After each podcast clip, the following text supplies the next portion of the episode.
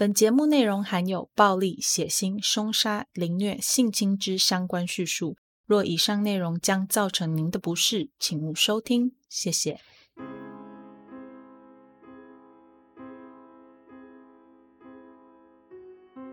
Hello，各位亲爱的 Bonus 们，大家好，欢迎回到 Them 他们的故事，我是 Molly。很快的一周又过去了，不知道大家这周过得怎么样？上一集在上传之后啊，有不少 bonus 都私讯跟我讲说，这一集真的很复杂，要一直倒回去听才会听得懂。当然，也有人一次就听完听懂的啦。一次听完听懂的人真的很厉害哦。因为我在做这一集的时候啊，我的资料来源有非常非常多的呃书面资料，我可以慢慢的吸收，慢慢的阅读，慢慢的消化这些庞杂的讯息。但是大部分的你们不一样。多数人在第一次接触到这个案件的时候，完全没有任何的书面资料，所以如果你能一次就把它听完又听懂的话，我只能说你真的真的真的是一个非常聪明的人，或者是说你真的超专心在听我们的节目，可能是那种拿着笔记本坐在书桌前的那种专心程度。因此啊，如果上一集你有听不懂的，或者是听完之后觉得很模糊的话，完全都属于正常现象，也为了避免这个问题再次发生，这一次的 IG 和 FB 里面，我有帮大家做了一个时间表和人物关系图。假如你听完第一次的 Podcast 有听不懂或者是不够清楚的话，建议你可以搭配着时间表和人物关系图来看，会比较清楚哦。那在我们正式开始讲今天的新内容之前，一样我先提醒大家。虽然在节目开始之前，我们都会有一段免责声明，但是这集的内容会比之前做过的案件都更血腥。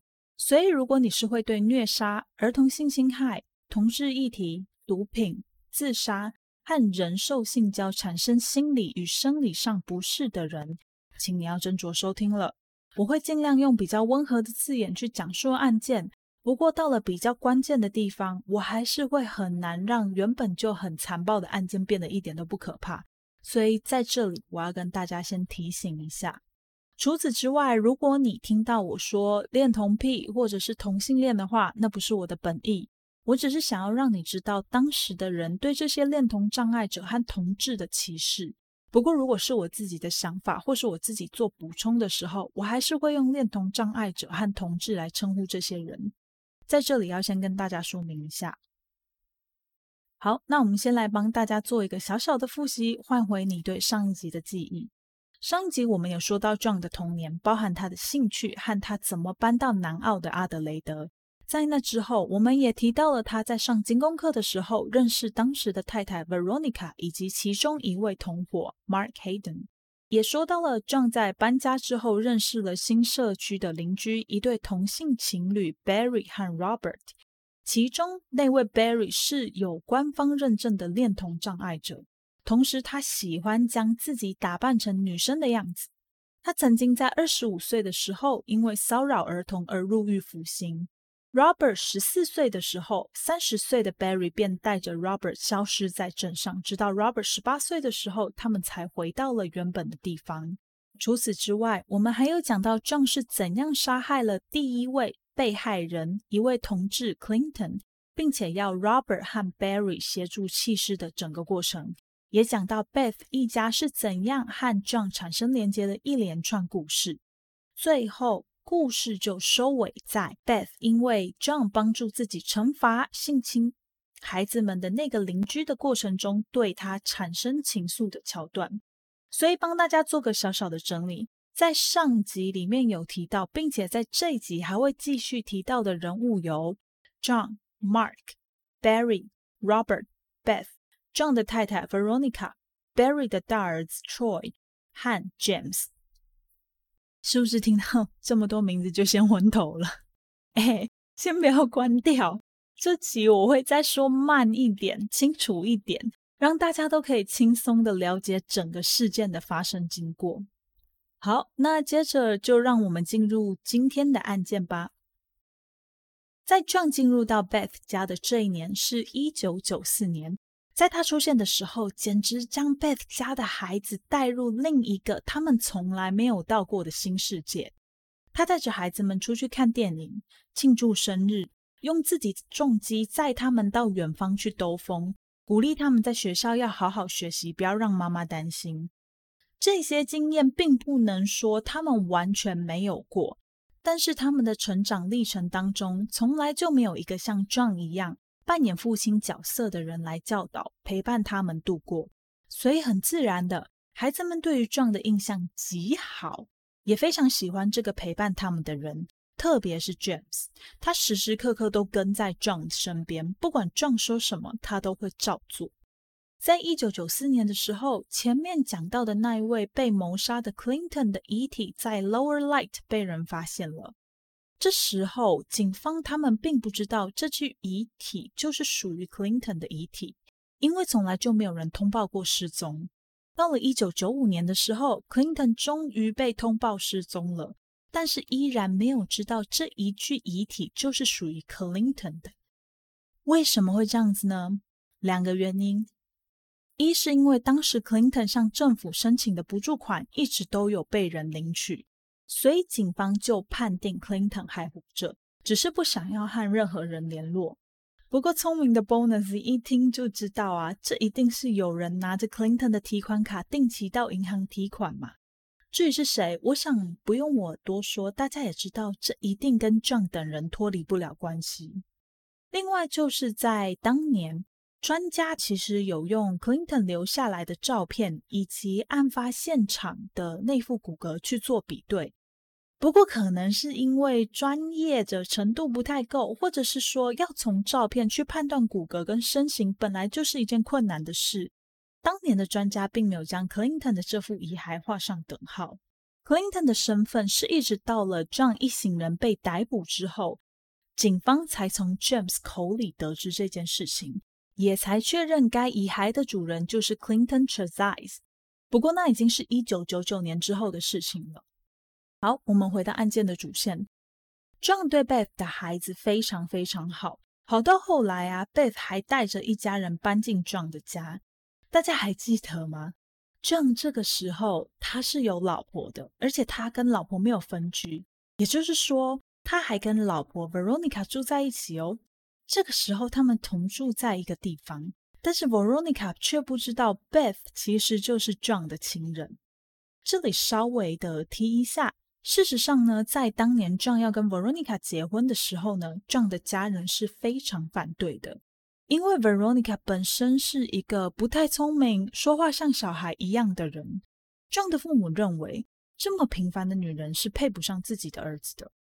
直到一九九五年，John 他把自己的老婆 Veronica 赶回了娘家住，这不太意外，因为他们两个人的婚姻早在这之前就已经算是走到了终点。只是在等看看谁可以先提出离婚或者是分居而已。Veronica 在 John 要把他赶出家门的这一刻起，他才意识到，原来 John 跟 Beth 的关系没有他想象的那么简单。他感到非常的沮丧，觉得自己一直被蒙在鼓里。不过他也很快就释怀了。说真的啦，不释怀也不行，毕竟澳洲没有通奸罪，就算 Veronica 想要告他们，也告不成。再来就是在这段婚姻里，即便是我们这些外人都看得出来，主导权并不在 Veronica 身上，所以也不是他想要留就留得下来的。而且说真的，当你听到后面被害人的遭遇的时候，你一定也会跟我一样觉得，哦，还好 Veronica 有乖乖离开，不吵也不闹，不然他实在有很高的几率会被关进塑胶桶里面。在这一年，一九九五年。James 再度被性侵，对象就是那两个常常会到他们家做客、参加恋童癖和同性恋批斗大会的 Barry 和 Robert。在这件事情发生之后没多久，John 就在一次的批斗大会结束之后，把这件事情告诉了 Beth。Beth 非常非常的生气，他心疼儿子一而再、再而三的被人欺负，也对他之前就很讨厌的 Barry 再也忍无可忍。他一把冲上去，开始攻击 Barry。接着，John 和 Robert 也加入了战局。他们对 Barry 拳打脚踢，打到巡逻的警察经过了现场，把 Barry 这个对小孩有危害的人物请出家门为止。这里让我觉得很吊诡的地方是啊明明 Robert 也对 James 做出了同样的事情，John 也有把这件事情告诉 Beth，所以 Beth 原则上来说他是知道这件事情的。但是为什么当下大家都只将矛头指向 Barry 呢？难道这一切都是 John 原本就计划好的吗？还是说 Barry 真的讨人厌到这种程度，大家一定都要这么针对他不可？我不知道。我只知道，在这之前的 Barry 和 Robert 两个人的关系已经非常非常的差。Barry 常常会抱怨 Robert 花太多时间和 John 厮混在一起。在这场争吵的过程当中啊，Barry 其实有向 Robert 求救，不过 Robert 倒是边打他边对他说：“你在我十四岁的时候就强暴了我。”这种感觉就听起来像是 Robert 在发泄心里常年对 Barry 的憎恨一样。事情到了这里，Robert 和 Barry 的感情也算是告一个段落了。在那之后，Robert 搬进了 John 的家，和 John 与 Beth 一家住在一起。这件事情发生之后，不知道是不是因为自己被压抑许久的天性使然，还是纯粹只是想要讨好 John，Robert 开始展开了他的正常社交生活，跟一般的女生约会。也在差不多这个时候，因为水饺路的这个家已经太小了。哎，大家还记得水饺路吗？就是那个两百零三号 Waterloo Corner Road 那个地方。因为水饺路的这个家已经太小了，John 认为如果可以搬到更大的地方的话，孩子们就不用那么拥挤，也可以拥有更多自己的空间。所以在快到年底的时候。John 就在距离水饺路的这个家有一百七十多公里的地方租了一个新的家，这个地方叫做 Bacara，离水饺路的家大概就是快两个小时的车程。这个地方不是非常的重要，它有一点点小小的作用。那不是这么重要的原因，是因为 John 他们后来只有在这个地方待了几个月，不到一年而已。他原本是打算把这个地方整理好之后，就带着大家搬进去。只是不知道为什么搬进去几个月之后，他们又搬走了。在离 John 在水角路的那个家一个街区的地方，住着一个女人，叫做 Susan Allen。她大约四十七岁，是一个外形非常丰满的女性，和 John 有着肉体上的关系。哎，对你没有听错。他们两个有肉体上的关系，而且 Susan 她似乎还在一定程度上对 John 产生了真正的情愫。她常常会开着车到 John 的家，把情书放在 John 家的信箱里面。即便 John 已经多次清楚并且礼貌的告诉 Susan 说他们之间的关系不可能有肉体以外的发展时，Susan 还是很不愿意放弃。这对 John 来说无疑是一个很大的困扰。同时，同住在同一个屋檐下的 Beth 也对 Susan 不是很有好感。Susan 家的后院停着一台露营车，车里住着另一位二十六岁的男同志 Ray Davis。Ray 的童年也并不是那么的开心，他的父母因为都是智能上有缺陷的人，没有办法照顾 Ray，所以 Ray 从小就是由姑姑抚养长大。他在成长的过程当中啊，也有被诊断出和父母有类似的状况。除此之外，他还是一个有变装嗜好的人，从小就喜欢穿着女装在街上走来走去。在他大概十三岁的时候，被姑姑抓到他在强暴小动物。长大后的瑞变成了一个铺路狂，常常会在小孩面前做出不雅的行为。社区里的父母都很怕他。瑞曾经跟 Susan 交往过。但你也知道，那并不是他的本性。在家暴频频发生的情况之下，他们很快的就分手了。分手之后的瑞就住在 Susan 后院的露营车里。这段期间，他也曾被人举报将猫狗和小孩带进自己的露营车里猥亵。到了一九九五年年底，刚好是十二月二十六日 Boxing Day 那一天。苏珊的孙子告诉他说，瑞已经侵犯他一阵子。苏珊和孩子的妈妈一听之后就非常非常的生气，立刻跑去警局要报案。就在那之后，瑞人间蒸发。原来在十二月二十六号那天，得知苏珊孙子被侵犯消息的壮二话不说带着 Robert 跑到苏珊的家，将瑞从露营车里拖出来，开着车来到壮还在打理。没有人住的那个 Baccara 的新家，在这里殴打瑞。除了殴打他的身体之外，他们还重重的朝他的生殖器连续敲了好几下。在连续虐待不知道多久之后，John 和 Robert 将战场转回到了 John 在水角路的家，并邀请在家里的 Beth 一起来玩。Beth 也没有让 John 失望哦，他随手拿起一根用陶瓷做的棍子，猛烈的捅了 Robert 的腿好几下。最后，Beth 和 Robert 在 John 的指示下合力将 Ray 给勒死。他们将 Ray 的遗体埋在 John 好久以前就在后院挖的那个洞里面。看到这里啊，你就知道为什么在上一集的时候我会说水饺路这个家很重要的地方了吧？因为有一部分的遗体就是被埋在这个家的后院。事情发生之后没有多久，John 就把这件事情告诉了当年只有十五岁的 James。他的说法是。你的妈妈杀了 Ray，讲述的过程把所有的责任都推卸得一干二净。Ray 在后来也都从来没有被通报过失踪，就连他的前女友外加房东 Susan 都毫不在乎这个人为什么会忽然凭空消失。一九九六年的时候，John 带着 Beth 一家搬到 Baccara 的那个新家去，并且让老婆 Veronica 搬进水饺路的家。同年一九九六年十一月。这个时候，John 又再度带着 Beth 一家搬到了另外一个位在 Murray Bridge 的家，后面我们就称这个家为莫瑞桥。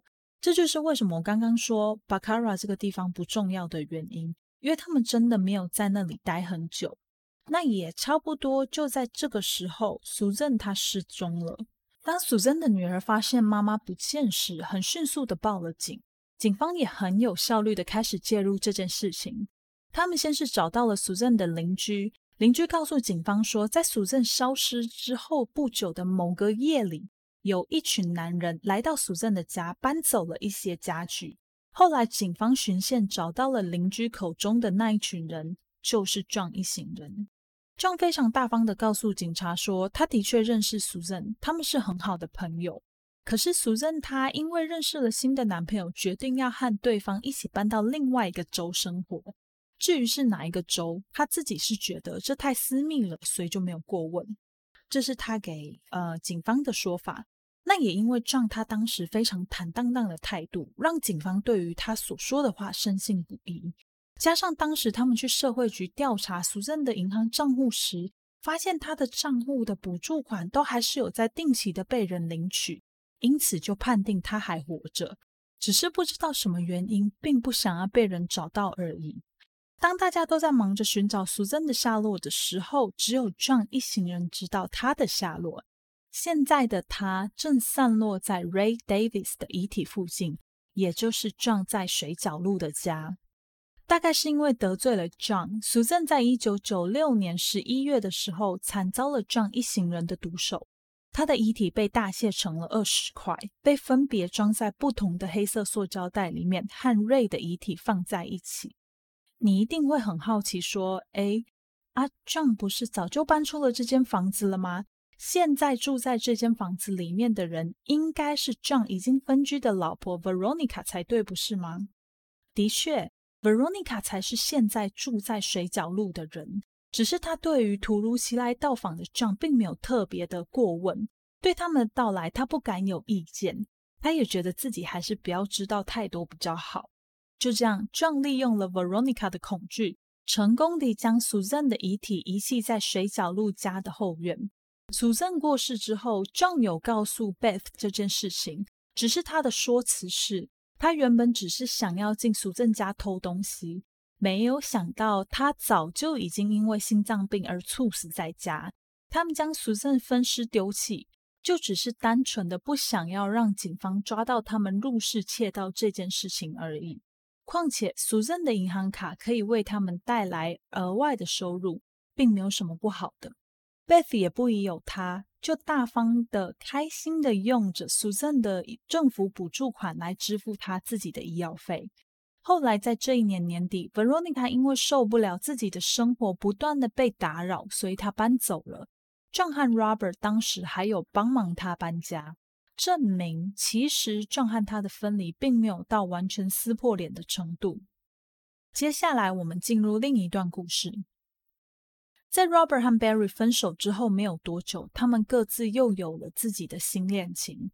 Barry 交了新女友，这次是真的女朋友。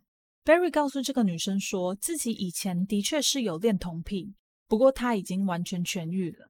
女人相信了，并且决定要和 Barry 交往。有人说这是什么乱七八糟的理由啊？什么恋童癖可以痊愈？哎，大家要想的是，那可是九零年代哦。大家对于同志和恋童障碍都不是非常的了解。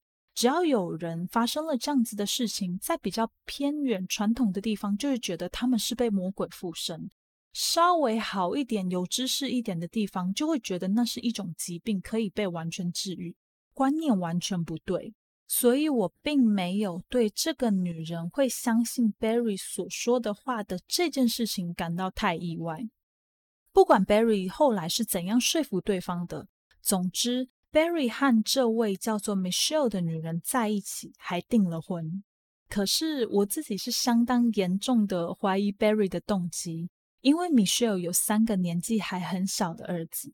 我高度而且合理的怀疑 Barry 会要跟 Michelle 在一起，完完全全就是因为那三个小孩的关系。这段感情和过去 Barry 和 Robert 在一起的时候的那段感情一样的暴力。过了蜜月期之后啊，Barry 每天都对 Michelle 拳打脚踢。到了后来，一九九七年四月份的时候，Barry 不知道从哪里带回了一个叫做 Thomas 的男人。这个男人当年十八岁，有妄想症和思觉失调症，常常会拿着刀走在大街上，是大家看了都避之唯恐不及的那种人。Michelle 很快就察觉到了 Barry 和 Thomas 的不对劲，他没有感到意外，不过他也没有容忍，直接和 Barry 取消了婚约。除了 Barry 之外，前面有说到，在和 Barry 分开之后的 Robert 立刻开始和一般的女人约会。最后一位让他定下来的女人叫做 Nicole，她是 James 女朋友的朋友。Nicole 有一个孩子。当 Robert 认识他的时候，Nico 还有一位叫做 Michael 的男性友人，他常常会要对方在自己没有空的时候帮忙 Nico 自己照顾小孩。这位 Michael 是一位有变装癖好的男同志，他是 Nico 的朋友。基于某种原因，Nico 非常的喜欢 Michael，但是是单纯友情的那种喜欢。他不像当代的很多人一样，会对 Michael 的行为举止和嗜好产生排斥。也就是说，Nico 并不在乎 Michael 是男同志，也不在乎他喜欢打扮成女人的这个行为。他只是觉得 Michael 是一个很好相处、跟他很合得来的好朋友。事实上也是如此。除了性倾向和变装的这个嗜好在世人眼里属于不正常的行为之外，Michael 并没有任何的不良记录。他不是恋童障碍者，也从来没有侵犯任何人的记录。那为什么他后来变成受害者呢？说真的啊，超级无辜。事情是这样子的：某一天，就在 Robert 帮 Nicole 照顾小孩的时候，他做了一个很关键的动作，那就是他用他的手把小孩的嘴巴轻轻捂住。这是其实是游戏的一部分，只不过这个举动被 Robert 和 Nicole 看见了。Nicole 当下觉得，嗯，这很平常啊，没有什么。两个人就是在玩而已，非常非常的正常。可是看在 Robert 眼里，就又是另外一件事情。这件事情发生的同时啊，Robert 气到用手捶墙，结果手骨折了。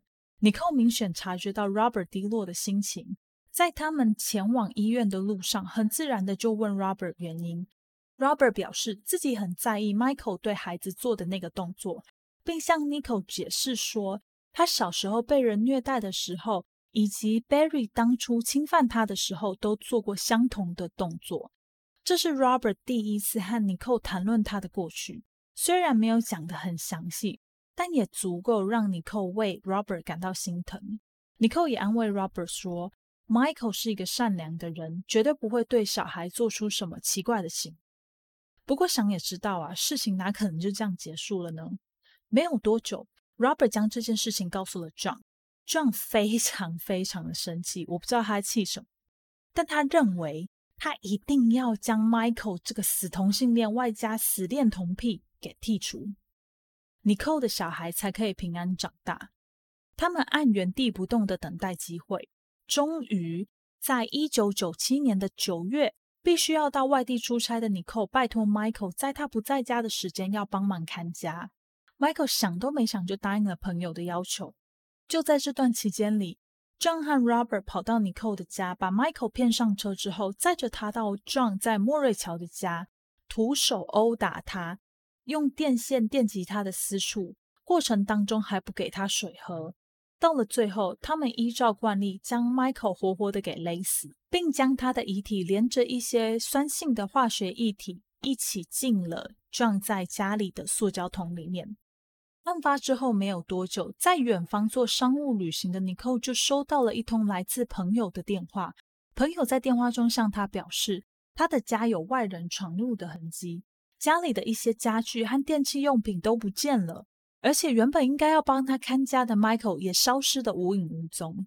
尼寇听到这件事情，立刻赶回家查看状况。他回到家时，正好撞见了 John 和 Robert。他问他们两个说：“哎，你们是否有看到 Michael？”John 和 Robert 口径一致的回答说：“有在加油站看到，他带着你的家具逃跑了。这就是为什么我们会出现在这里的原因。我们想要赶快赶过来看看你家的状况。”尼寇对这件事情感到相当的匪夷所思。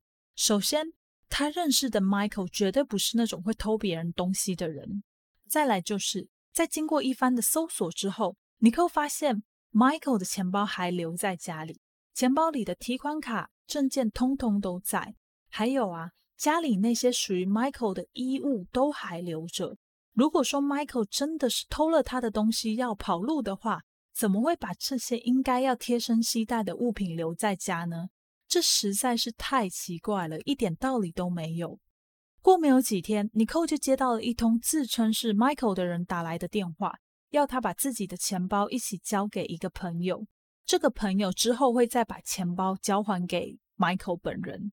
尼寇当下就拒绝啦，并且告诉对方说：“你要钱包就拿我的家具来换，Michael 不能偷了他的家具就跑掉。”虽然嘴上这样说，但尼寇相当的清楚，电话那端的人根本不是 Michael，他的声音听起来根本就不是这样子的。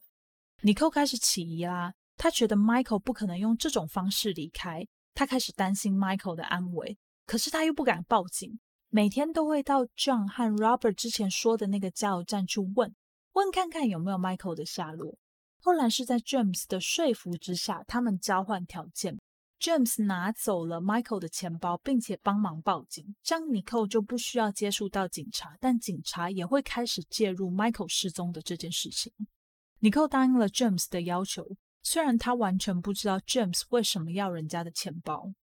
在 Michael 失踪之后的大约一个月，一九九七年十月份，Barry 之前的那个女朋友未婚妻 Michelle 忽然接到 Barry 打来的一通电话，告诉他说。自己临时有事，必须要离开南澳一阵子，可不可以拜托他去家里帮忙喂狗？虽然已经分手了，也觉得这个要求非常的奇怪，但米歇尔还是很有风度的答应了。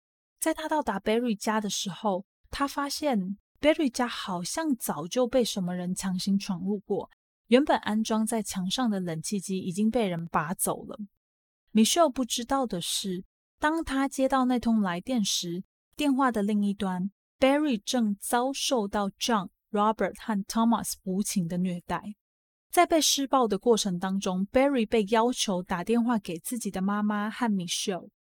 John 要 Barry 跟自己的母亲说，他要搬到昆士兰，叫他永远不要再跟他联络了。他不需要这样的家庭和母亲。Michelle 则是接收到了喂狗的指示。Barry 后来也是被勒死的，他的遗体被随便用地毯卷起来放在自己家里。过了好几天，John 等人才来把 Barry 的遗体带回 John 的家，放在塑胶桶里面。过了一个月之后，一九九七年十一月，协助杀害 Barry 的 Thomas 也遭到了杀害。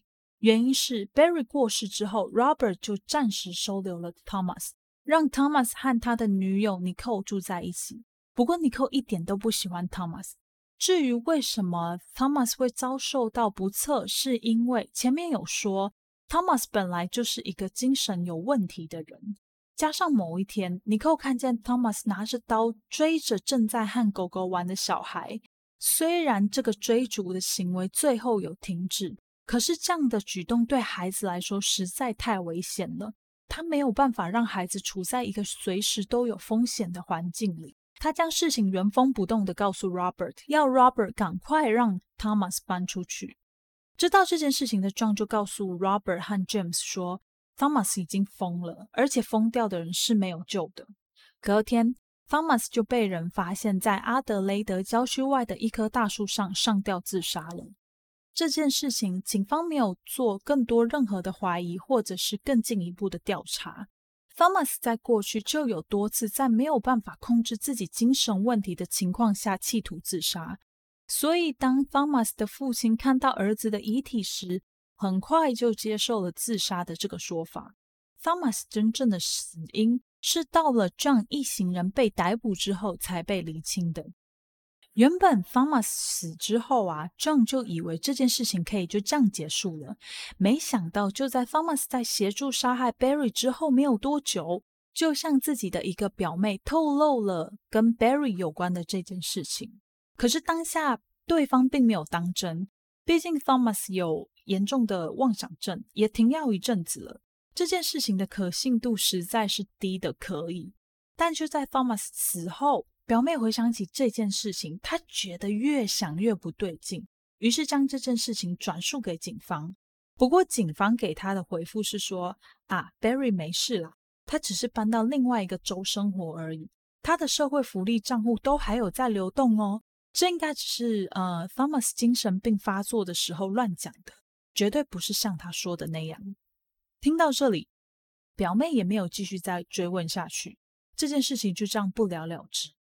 多年之后啊，警方才意识到自己当初办案时的态度到底有多草率。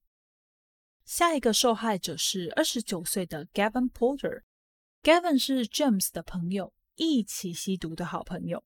他们每天要花好几百块在海洛因上面。二十年前的几百块澳币，大家就自行想象那个金额到底有多大。在 Gavin 认识 James 不久之后。他就受邀请一起搬进他们位在莫瑞桥的家。不过，John 他本身呢很讨厌吸毒的人，之所以会容忍，只是因为他是 James 的朋友。后来会引发杀机，是因为有一次，John 做到了 Gavin 不小心遗留在沙发上的针头。一九九八年四月壮汉 Robert 攻击了半夜睡在车上的 Gavin，Gavin 被突如其来的袭击给惊醒，他试图要反抗。但全身无力的他，怎么可能有力气对付两个精神奕奕的大男人呢？很快的，他就被制服了。老样子，虐待、勒毙。这次比较特别的是，在 Gavin 消失之后没有多久，John 就带着 James 到那个除了他以外其他人都不准靠近的储藏室。他指着已经失去生命迹象的 Gavin，开心的笑着说：“这就是你的好朋友，他现在在这里。” James 惊呆了。接着，John 打开了两个黑色的塑胶桶，要 James 上前观看。但令人作呕的味道让 James 没有办法靠近。John 逼迫他，并且告诉他，躺在里面的人正是 Barry 和 Michael。James 受不了眼前的景象和气味，当场吐了出来。John 要 James 把 Gavin 的遗体丢进桶子里，并告诉 James 说，像 Barry 这种恋童癖，留着只会让更多的人受伤。而且，Gavin 这种只会吸毒的废物，本质上和 Barry 没有什么两样啊！James 破口大骂，不过最终还是被撞说服了。嗯，与其说是说服啦，倒不如就说是害怕吧。这件事情对 James 来说是一个很大的冲击。过去他都只有在批斗大会上听到 John 计划着要怎样去惩罚这些人，或者是这些人有多么不该存在在这个世界上。他压根没有想过，John 最后居然真的会动手杀人。John 将 Gavin 的社会福利账户提款卡送给 James，让他随意花用。不用想啊，James 一定是将这些钱花在毒品上面。一九九八年八月，距离上一次的冲击仅仅不到四个月的时间，心情尚未平复的 James 受到了另一个更大的打击。某一天晚上，James 忽然在睡梦中被人叫醒，叫醒他的人是 John、Robert 和上一集有提到的那位 Mark Hayden，还记得吗？那个 John 在上精工课的时候认识的另外一个朋友。也就是从这个时候起，Mark 正式成为了这个犯罪同伙的一员。在 James 被吵醒之后啊，他被带到同父异母的哥哥 Troy 的房间。他一头雾水的看着 John 和眼前熟睡的 Troy，完全不知道 John 到底想要干嘛。忽然，John 等人挥起了拳头，狠狠的开始揍起了 Troy。Troy 被吓醒，大声怒吼，质问他们到底在干嘛，还要他们停手。接着，John 丢给了 James 一副手铐，示意 James 将 Troy 给铐起来。James 照做了。他们拖着 Troy 进到浴室，开始虐待他。John 说这是 Troy 欺负 James 的惩罚，要他跟 James 道歉。Troy 照做了，但 John 一行人没有停手，继续不断的对 Troy 做出许多惨无人道的虐待。期间正还要求 Troy 要叫他们 Sir、God。Master 和 Chef Inspector，意思就是说，长官、上帝、主人和警官大人。在这期间正还要 Troy 录一段关于自己想要远走高飞的音频，作为之后的使用。Troy 不断的被虐待，直到 Robert 将他勒死为止。事后，他们清理着浴室，也将 Troy 的遗体移动到仓库里。John 问起 James 关于杀人的感觉如何。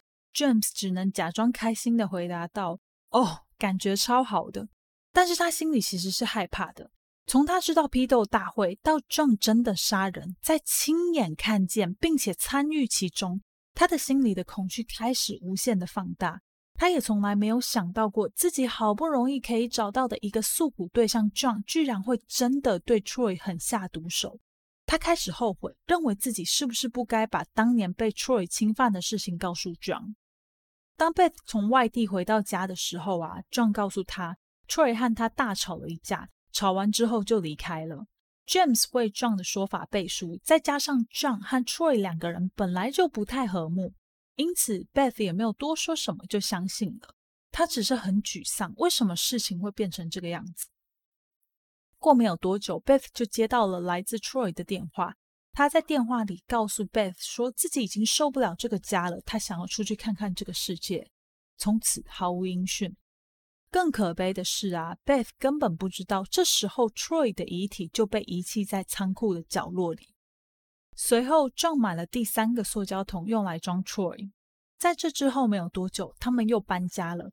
新家的地点在同一个社区里，没有太远。不过事情到了这里。John 觉得三个塑胶桶一起搬到新家绝对不是什么聪明的举动，因此 John 决定要将这些塑胶桶通通都放到 Mark 的家。Mark 也没有说什么就同意了。说到这里，来提一下 Mark。Mark 并不是一个人住哦，和他住在一起的人还有他的老婆。他的老婆就是我们上一集一开始就有提到那位简称 Ellie 的 Elizabeth。在这里，我们沿用继续叫她 Ellie。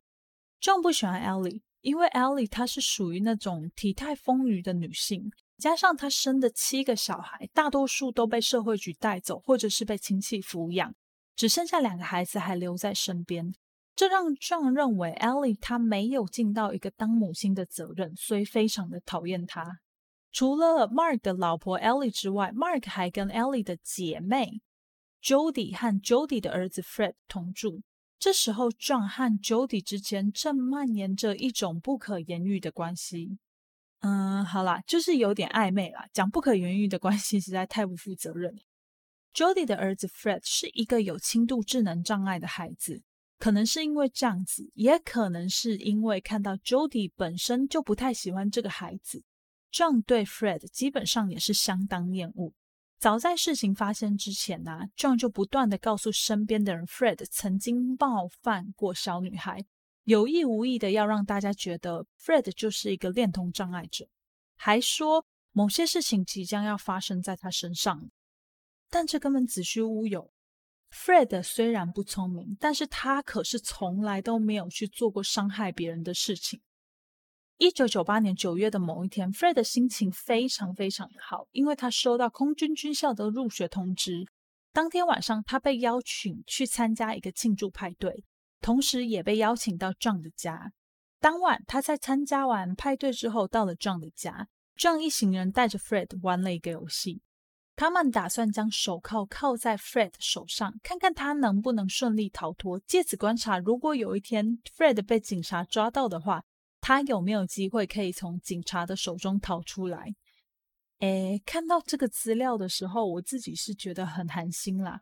一方面是觉得这群邪恶的人居然去欺骗一个个性单纯的孩子，另一方面又是觉得 Fred 未免也太没有防备了吧，这么轻易就上当。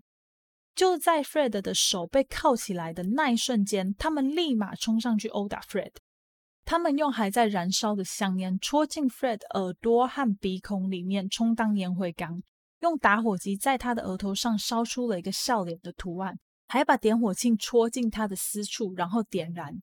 整个过程中壮还不断的逼 Fred 承认自己侵犯过小女孩，是一个恋童癖之类的话语。到了后来啊，被折磨到不成人形的 Fred 承认了。但是他承认的原因，只是因为希望这群人可以停止对自己的虐待。不过，就在 John 听到 Fred 承认之后，他变本加厉的虐待他。又不知道过了多久，直到他们玩够了，才心满意足的把 Fred 给勒死。隔天早上，Fred 的妈妈 Jody 发现儿子还没有回家，她非常的担心。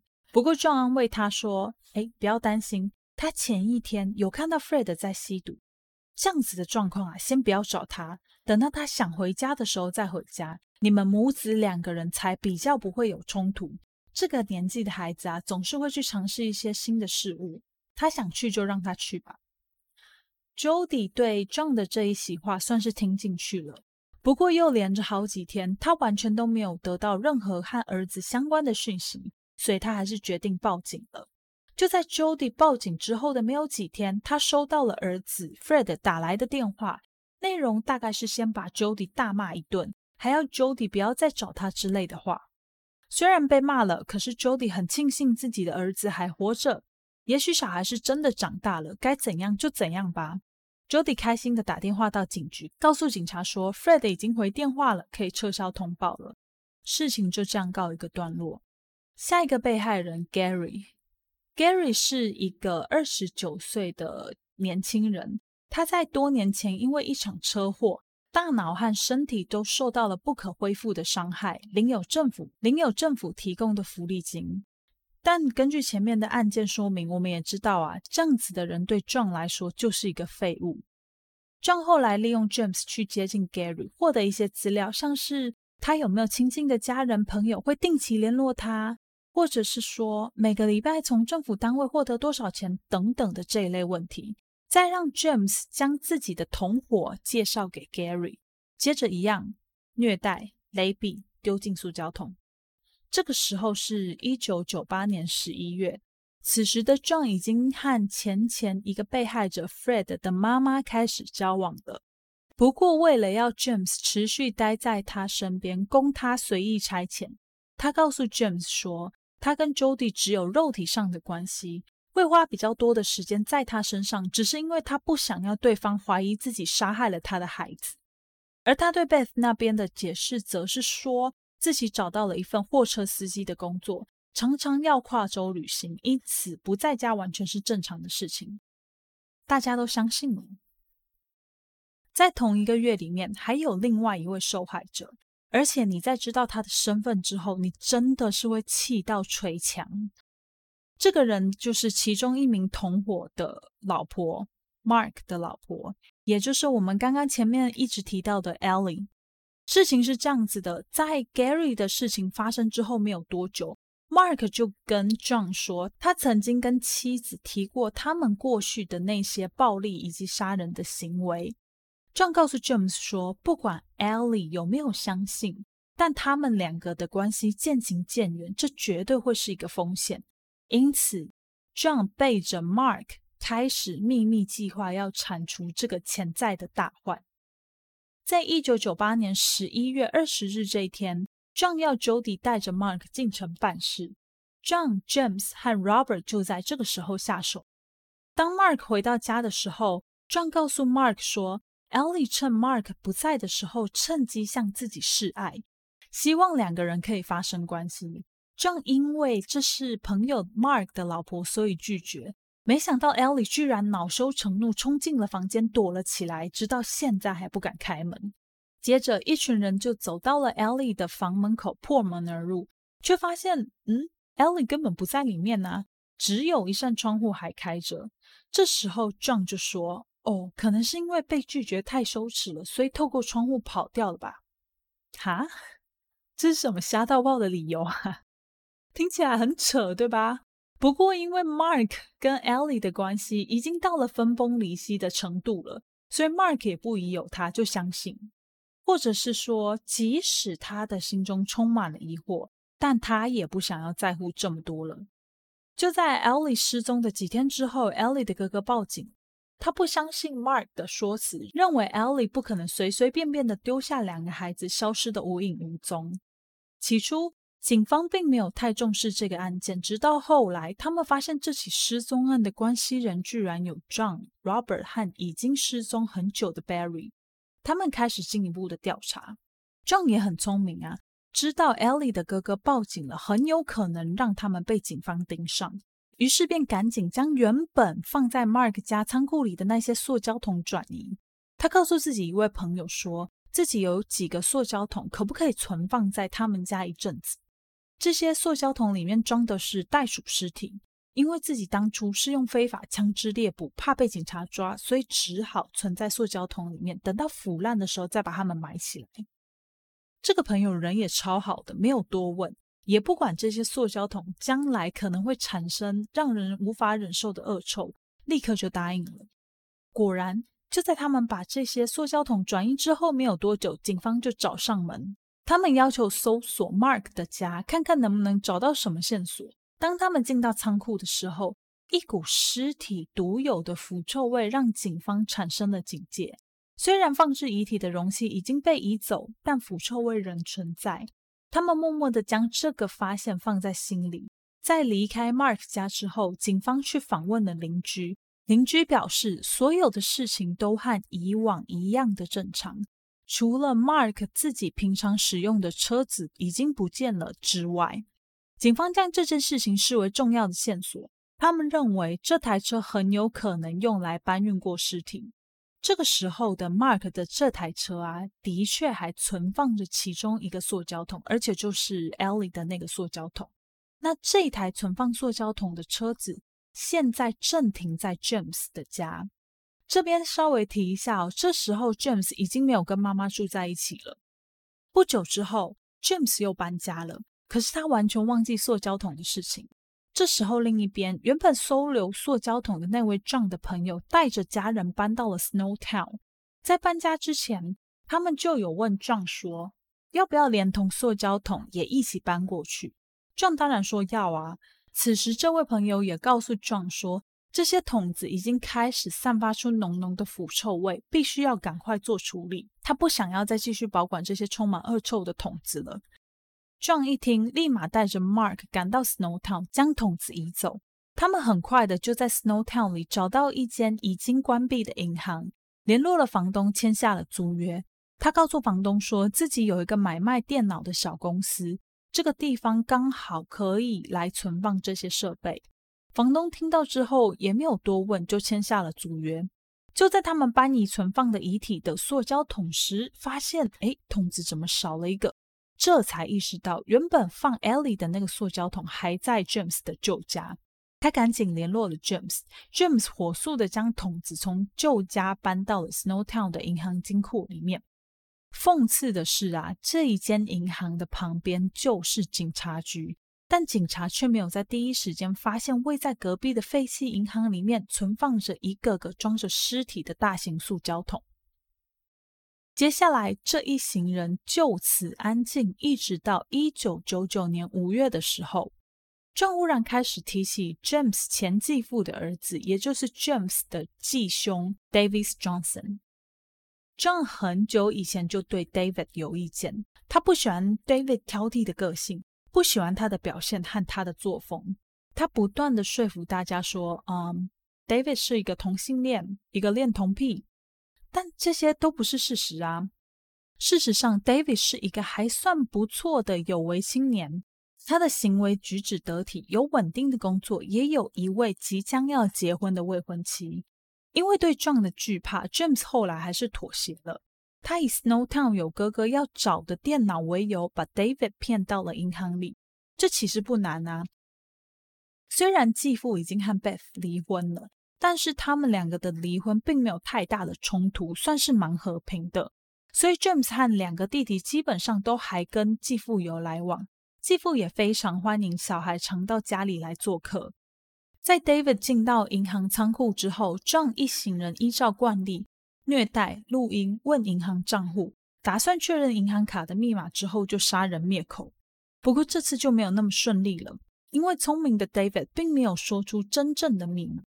在 James 和 Robert 离开金库要去提款的时候，他趁着 John 不注意的空档，用尽力气踢了 John 的肋骨一脚。